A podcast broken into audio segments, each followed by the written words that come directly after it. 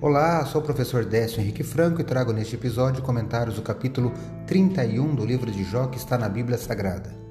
Este podcast segue o projeto Reavivados por Sua Palavra da leitura diária de um capítulo da Bíblia. Me acompanhe aqui, onde iremos ler toda a Bíblia.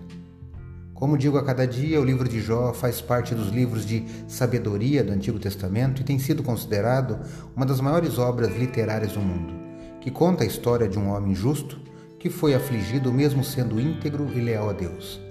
No capítulo 31 estão as últimas palavras de Jó, palavras fortes, onde ele encerra seus argumentos. Leio, por exemplo, o verso 35 do capítulo 31.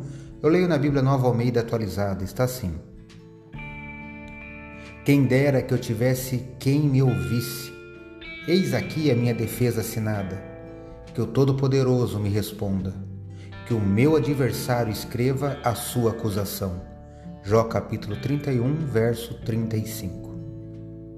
O pastor Heber Armi, em seu texto sobre este capítulo, reflete que é possível extrair quatro preciosas lições deste capítulo para aplicar à nossa existência. Por exemplo, eu vou citar essas quatro. Primeira, quem nega a realidade presente se fecha para possíveis realidades no futuro, perdendo assim a oportunidade de desenvolver-se aprendendo com as dificuldades. Segundo, a existência neste mundo pode ser dura, mas é justamente na luta que encontramos a força, a sabedoria e a fé em Deus para continuar seguindo em frente.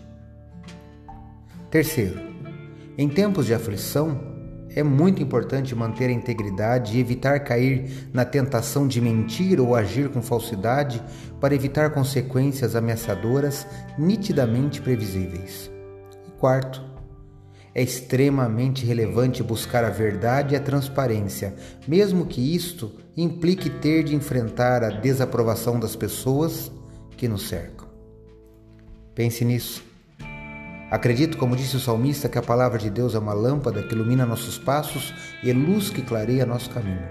Portanto, leia hoje em sua Bíblia o capítulo 31 do livro de Jó e que seu dia, passos e caminhos sejam iluminados por Deus. Um abraço e até amanhã.